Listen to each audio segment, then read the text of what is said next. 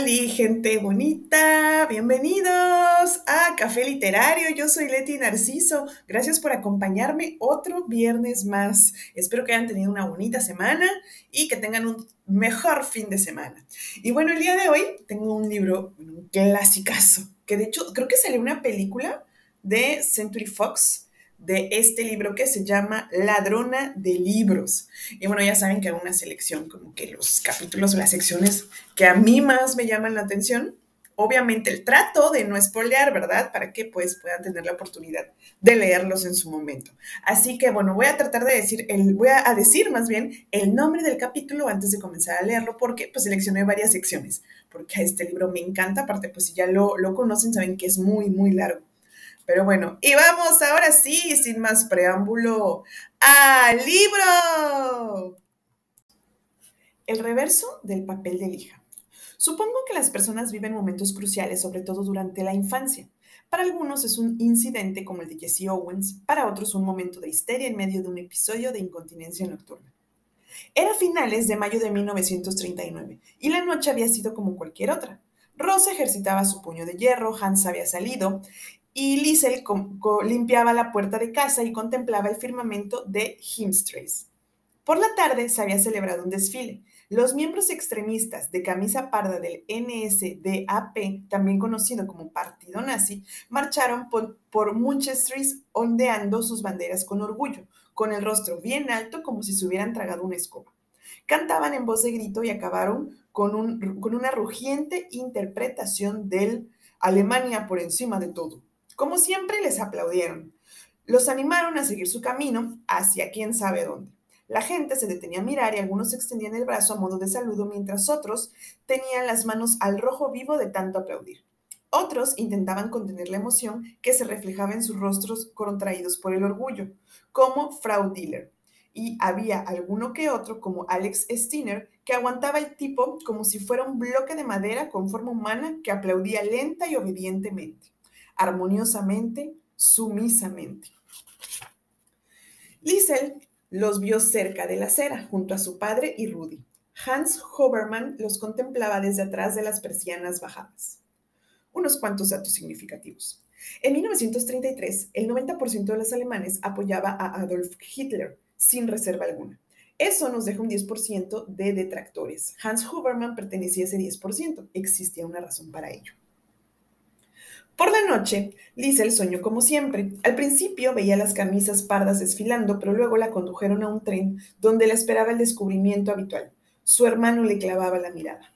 Cuando se despertó, gritando, Liesel supo de inmediato que algo había cambiado. Un olor se desparramaba por debajo de las sábanas, cálido y empalagoso.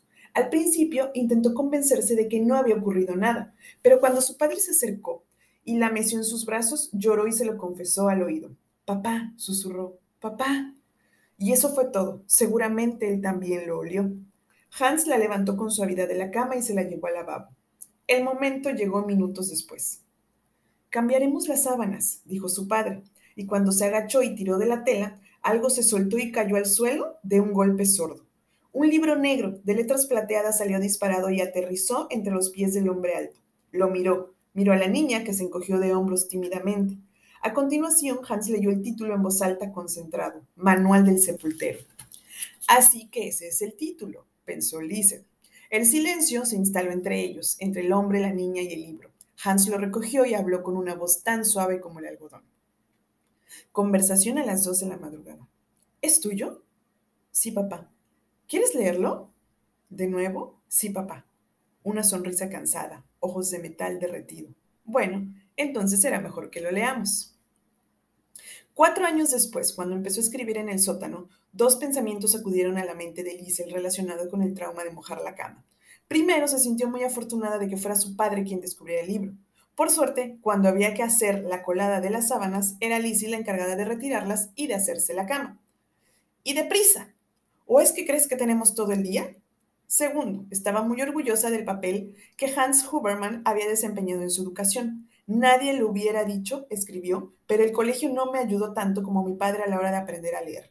La gente cree que no es muy listo, y es cierto que le cuesta leer, pero pronto descubrí que las palabras y la escritura le habían salvado la vida en una ocasión. o por lo menos las palabras y un hombre que le enseñó a tocar el acordeón. Lo primero es lo primero, sentenció Hans Huberman esa noche. Lavó las sábanas y las tendió. Vamos, empecemos con las clases nocturnas, dijo al volver.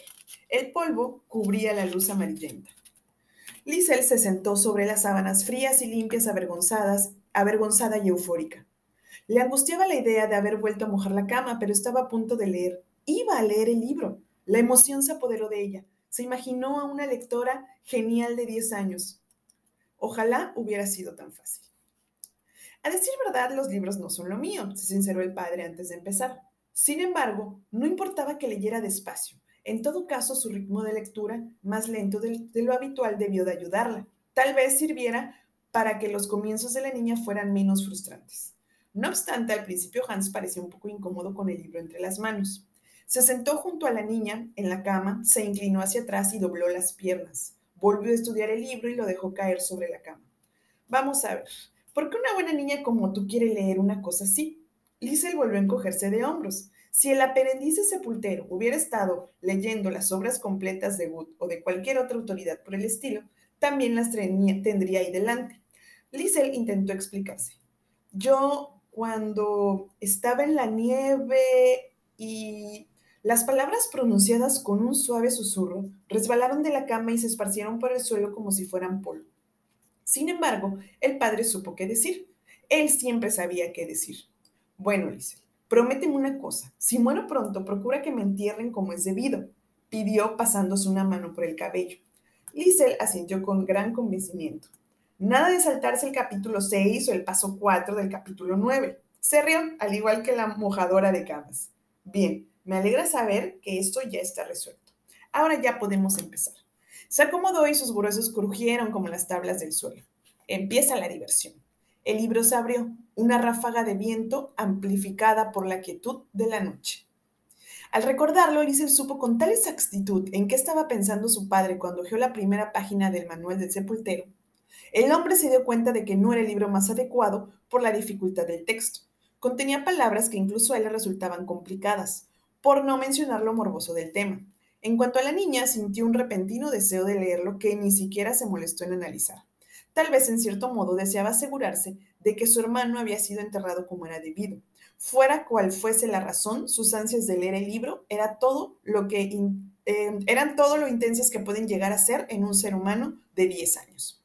El primer capítulo se titulaba Primer paso, elección del equipo apropiado. En un breve párrafo introductorio se esbozaba el tema que trataría en las 20 páginas siguientes. Se detallaba la clase de palas, picos, guantes y herramientas por el estilo que existían y se ilustraba sobre la obligación de conservarlas de modo correcto. Un enterramiento era algo serio. Mientras Hans lojeaba, sentías los ojos de Liesel clavados en él. Se posaron sobre él y lo apresaron a la espera de que saliera algo de sus labios. Ten, volvió a acomodarse y le tendió el libro. Mira la página y dime cuántas palabras reconoces. Lo estudió y mintió. La mitad, más o menos. Leme algunas. Está claro que no pudo. Cuando le pidió que le enseñara las que conocía y que las leyera en voz alta, contó tres en total. Las tres que el alemán suele utilizar para el artículo definido. La palabra debía de tener unas, la, la página debía tener unas 200 palabras. Puede que sea más, más difícil de lo que yo creía, pensó Hans. Liesel lo sorprendió mientras lo pensaba, aunque fuera solo un instante. Hans, tomó impulso, se puso de pie y salió de la habitación. De hecho, tengo una idea mejor, anunció a su regreso. En la mano llevaba un grueso lápiz de pintor y un tacto, un taco de papel de lija. Vamos a pulir esta lectura. A le pareció la mar de bien. Hans dibujó un cuadro de unos dos centímetros y medio en la esquina izquierda del reverso de un trozo de papel de lija y encajó una A mayúscula en el interior. Colocó otra A en la esquina opuesta, pero minúscula. Hasta aquí ningún problema. A, leyó Liesel. A de, Liesel sonrió. Affel. Hans escribió la palabra con letras grandes y debajo dibujó una manzana deforme. Era pintor de brocha gorda, no artista.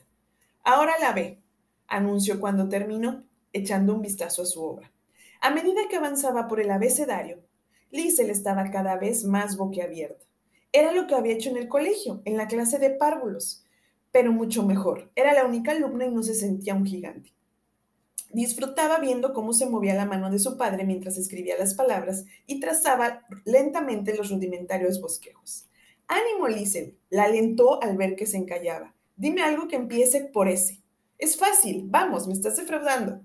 Liesel estaba bloqueada. Venga, susurró con complicidad. Piensa en mamá. La palabra se estampó contra su cara como un bofetón y Liesel esbozó una sonrisa automática. Saumensch, gritó. Hans soltó una carcajada, pero se cayó al instante. Shh, no podemos hacer ruido. Soltó otra carcajada y escribió la palabra que aderezó con una de sus filigranas. Una obra de arte épica de Hans Huberman. Papá, le susurró, no tengo ojos. Hans le dio unos suaves golpecitos en la cabeza. La niña había caído en la trampa. Con una sonrisa así no necesitas ojos, respondió. La abrazó y volvió a mirar el dibujo con expresión de plata cálida. Ahora la té. Ya está bien por hoy, decidió Hans, levantándose después de haber recorrido y repasado una docena de veces el abecedario. Solo una más. No, ya está bien por hoy. Cuando te despiertes te tocaré el acordeón, contestó Hans, manteniéndose firme. Gracias, papá. Buenas noches, soltó una risita silenciosa de una sola sílaba. Buenas noches, Saumensch. Buenas noches, papá. Hans apagó la luz, regresó a su lado y se sentó en la silla. En la oscuridad, Liesel tenía los ojos abiertos. Contemplaba las palabras. Una niña oscura. Información estadística. Primer libro sustraído 13 de enero de 1939. Segundo libro sustraído 20 de abril de 1940. Intervalo entre los mencionados libros sustraídos, 463 días. En cierto modo, fue el destino. Verás, puede que la gente diga que la Alemania nazi se construyó sobre la base del antisemitismo, pero sobre todo, pero todo se habría quedado en la nada si los alemanes no hubieran adorado una actividad en particular, la quema. A los alemanes les encanta quemar cosas, tiendas, sinagogas, casas, objetos personales, gente caída en desgracia y, por descontado, libros. Disfrutaban de una buena hoguera de libros, lo que proporcionaba a la gente interesada la oportunidad para conseguir ciertas publicaciones que, de otro modo, no habían tenido. Como ya sabemos, una de las personas con esa clase de inclinaciones era una niñita esquelética llamada Liesel Memminger. Tuvo que esperar 463 días, pero valió la pena. Al final de una tarde llena de emociones, la belleza de la maldad, un tobillo ensangrentado y un sopapo propinado por una mano de confianza, Liesel consiguió con éxito su segunda historia, El hombre que se encogía de hombros. Era un libro azul con letras rojas en la portada y tenía un pequeño dibujo de un cucú debajo del título, también en rojo. Cuando pensaba en el pasado, Liesel no se avergonzaba de haberlo robado. Por el contrario, el orgullo era lo que más se parecía a lo que sentía en el estómago. La rabia y el odio enconado había alimentado el deseo de robarlo. De hecho, el 20 de abril, el cumpleaños del Führer, cuando rescató el libro de un humeante montón de cenizas, Liesel era una niña oscura. La cuestión, por descontado, debería ser ¿por qué? ¿Por qué estaba tan enfadada? ¿Qué había ocurrido en los últimos cuatro o cinco meses que justificara tal sentimiento? En resumen, la respuesta iba de Heimstrip al Führer, de allí al paradero desconocido de su verdadera madre y vuelta a empezar. A las puertas del hurto.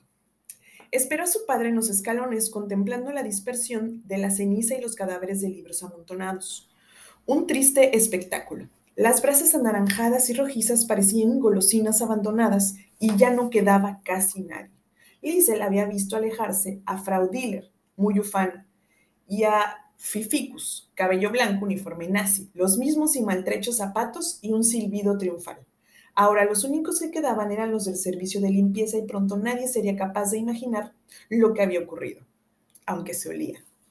¿Qué haces? Hans Hoverman se acercó a los escalones de la iglesia. Hola, papá. Se supone que tendrías que estar delante del ayuntamiento. Lo siento, papá. Se sentó a su lado, reduciendo su estatura a la mitad, y cogió un mechón de Liesel que le pasó detrás de la oreja con delicadeza. ¿Qué pasa, Lisa? La niña guardó silencio unos instantes. A pesar de que ya sabía el resultado, estaba haciendo sus cálculos. Una niña de 11 años es muchas cosas, pero no tonta. Una pequeña suma. La palabra comunista, más una gran hoguera, más un fajo de, de cartas sin dueño, más las desaventuras de su madre, más la muerte de su hermano, igual al Führer. El Führer. El Führer era esa gente de la que Hans y Rosa Huberman hablaban la noche que le escribió a su madre por primera vez. Lo sabía, pero tenía que preguntarlo. ¿Mi madre es comunista? Mirada fija, al frente. Antes de venir aquí siempre le estaban preguntando cosas. Hans se inclinó un poco, rumiando el inicio de lo que sería una mentira. No tengo idea, no la conocí. ¿Se la llevó el Führer? La pregunta los sorprendió a ambos y obligó a levantarse a su padre, que volvió la vista hacia los hombres de camisa parda que arrementían con sus palas contra la pila de cenizas. Los oí acabar. Una nueva mentira se iba formando en sus labios, pero le fue imposible dejarla salir. Creo que sí, contestó al fin. Lo sabía. Liesel arrojó la palabra a los escalones y sintió la rabia revolviéndole el estómago. Odio al Führer, lo odio. ¿Y Hans Huberman? ¿Qué hizo? ¿Qué dijo? Se agachó y abrazó a su hija tal como deseaba ser. Le dijo que sentía lo que le estaba ocurriendo a ella, a su madre, lo que había ocurrido a su hermano. No exactamente. Cerró los ojos con fuerza. Los abrió y abofeteó a Lindsay Meminger en toda la cara. No vuelvas a decir eso. En su voz no se adivinaba inquietud, pero sí dureza. Mientras los cimientos de la niña temblaban, y se desmoronaban en los escalones, Hans se sentó a su lado y ocultó su rostro entre las manos. Sería fácil decir que no era más que un hombre alto, abatido y mal acomodado en los escalones de una iglesia, pero no sería cierto. En ese momento, Liesel ignoraba que su padre luchaba contra uno de sus mayores dilemas a los que podía enfrentarse un ciudadano alemán. No solo eso, llevaba enfrentándose a él cerca de un año. ¿Papá? Lo asaltó la sorpresa, pero también la desarmó. Quería echar a correr, pero no podía. Podía recibir un Watson de todas las monjas y las rosas que quisiera, pero dolía mucho más si se lo propinaba a su padre. Hans retiró las manos del rostro y reunió el valor para volver a hablar. En casa puedes decir lo que quieras, le explicó, mirando muy serio la mejilla de Lindsay. Pero no en la calle, ni en el colegio, ni en el BDM. Ahí nunca. Se puso delante de ella y la levantó por los brazos. La zarandeó. ¿Me has oído? Con los ojos bien abiertos, Lindsay la sintió. De hecho, había sido el ensayo de un sermón posterior cuando los peores temores de Hans Huberman lo visitaron en Histories. La entrada, ya entrado el año durante las primeras horas de una mañana de noviembre. Bien, la volvió a dejar en el suelo. Veamos qué tal. Al pie de los escalones, Hans se puso en pie y levantó el brazo. 45 grados. ¡Hill Hitler! Lise se puso en pie y lo imitó. ¡Hill Hitler! repitió repitió, sumida en la tristeza. Fue todo un espectáculo. Una niña de 11 años tratando de no llorar en los escalones de la iglesia y saludando al Führer, mientras las voces que se oían a la espalda de su padre despedazaban el montículo oscuro del fondo. ¿Seguimos siendo amigos? Un cuarto de hora después, Hans le tendió un cigarrillo a modo de ramita de olivo. Acababa de recibir el papel y el tabaco. Sin decir nada, Alice le alargó la mano sin fuerzas y empezó a liarlo. Se quedaron allí sentados un buen rato. El humo ascendía por el hombre de Hans. Al cabo de diez minutos, las puertas del hurto se entreabrieron y Liesel Meminger se coló por un resquicio. Tal como Liesel descubrió, un buen ladrón necesita muchas cosas: sigilio, audacia, resolución. Sin embargo, mucho más importante que todo lo demás era un último requisito: la suerte. De hecho, olvida los diez minutos. Las puertas se están abriendo. El fin del mundo, parte 1. Te ofrezco un nuevo atisbo del final. Tal vez lo haga con el fin de suavizar el golpe posterior o para prepararme mejor cuando llegue el momento de explicarlo. De cualquier modo, debo informarse que de que, de que llovía en Hillstream cuando el mundo se acabó para Lizer Meminger. El cielo goteaba, como un grifo que un niño no ha conseguido cerrar por completo a pesar de haberlo intentado con todas sus fuerzas. Las primeras gotas eran frías, las sentí en las manos cuando esperaba la puerta de la tienda de Frau Diller. Los oí en lo alto. Levanté la vista y vi los aviones de lata en el cielo encapotado. Vi cómo abrían sus barrigas y dejaban caer las bombas con toda tranquilidad. No acertaron, claro, no solían estar acertados. Una pequeña y triste esperanza. Nadie quería bombardear Hill Street. Nadie quería bombardear un lugar llamado Paraíso. ¿No? ¿No? Las bombas cayeron y las nubes no tardarían en arder ni las más frías gotas de lluvia en convertirse en cenizas. Nevarían abrasadores copos de nieve. Para abreviar, Himstrace quedó arrasada. Las casas saltaron por los aires y salpicaron la acera de enfrente. Sobre el destrozado suelo una fotografía enmarcada de un furor de, de porte serio acabó manchada. Aún así sonreía con su gravedad acostumbrada. Él sabía algo que los demás ignorábamos, aunque yo sabía algo que él ignoraba, y todo sucedió mientras la gente dormía. Rudy Steiner dormía, Hans y Rosa dormían, Frau Hotspell, Frau Diller, Tommy Muller, todos dormían, todos murieron. Solo sobrevivió una persona. Sobrevivió porque estaba en un sótano releyendo la historia de su vida en busca de errores. Había considerado que el habitáculo no estaba a suficiente profundidad, pero esa noche, el 7 de octubre, bastó. Las ruinosas estructuras se fueron desmoronando despacio y horas después, cuando el extraño y desaliñado silencio se impulsó en Mulching, la LSE local oyó algo, un eco. Por ahí abajo, en algún lugar, una niña golpeaba con furor un bote de pintura con un lápiz. Se detuvieron, aguzando el oído, y se pusieron a cavar en cuanto volvieron a oír el sonido. Objetos que pasan de mano en mano. Bloques de cemento y tejas, un trozo de pared con un sol chorreante pintado en él, un acordeón de aspecto triste asomado a través de la funda carcomida. Lo apartaron todo. Uno de ellos vio el cabello de la ladrona de libros al retirar un bloque de pared desmoronada. El hombre se puso a reír complacido. Traía al mundo una recién nacida. ¡Es increíble! ¡Está viva! El júbilo se extendió a los hombres que iban acercándose mientras anunciaban la buena vida. La nueva vida. Sin embargo, no pude compartir enteramente su entusiasmo. Antes había cogido a su padre en un brazo y a su madre en el otro. Tenían el alma suave. Ahora, amortajados sus cuerpos un poco más allá como el de todos los demás, los preciosos ojos plateados de Hans habían empezado a oxidarse, y los labios acortonados de Rosa habían quedado medio abiertos, seguramente en un ronquido inconcluso, para blasfemar como los alemanes Jesús, María y José. Las manos tiraron de, de Liesel y le sacudieron los cascotes de la ropa. Jovencita, las sirenas avisaron demasiado tarde, le contaron. ¿Qué hacías en el sótano? ¿Cómo lo sabías? No repararon en que la niña todavía llevaba el libro en las manos. Respondió con un grito, el prodigioso grito de los seres vivos. ¡Papá! Una segunda vez su rostro se contrajo al alcanzar un tono más alto, más angustiado. ¡Papá! ¡Papá! Fueron pasándola de mano en mano para sacarla de allí, mientras no dejaba de gritar, gemir y llorar.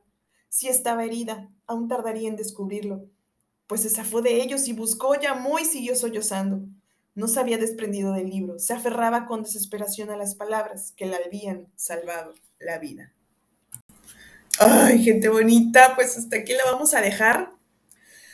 Pues, ay, no, es que la última parte les juro que sí me, me, emociona mucho. Esto creo que hasta se me salió una lagrimilla por ahí, pero bueno, espero que lo hayan disfrutado. Saben que de esta etapa de la Alemania nazi hay muchísimos libros, pero creo que La ladrona de libros es uno de los más eh, conocidos, de los más famosos en cuanto a esta época. Y, y que también, pues, tiene una conexión muy grande, siento ella, con, con nosotros que nos gustan los libros y que al final de cuentas ellos la salvaron. Espero que lo hayan disfrutado mucho, que tengan un bonito fin de semana. Los quiero mucho, cuídense, regalen un like en café-literario B612 en Instagram. Besos a todos. Bye.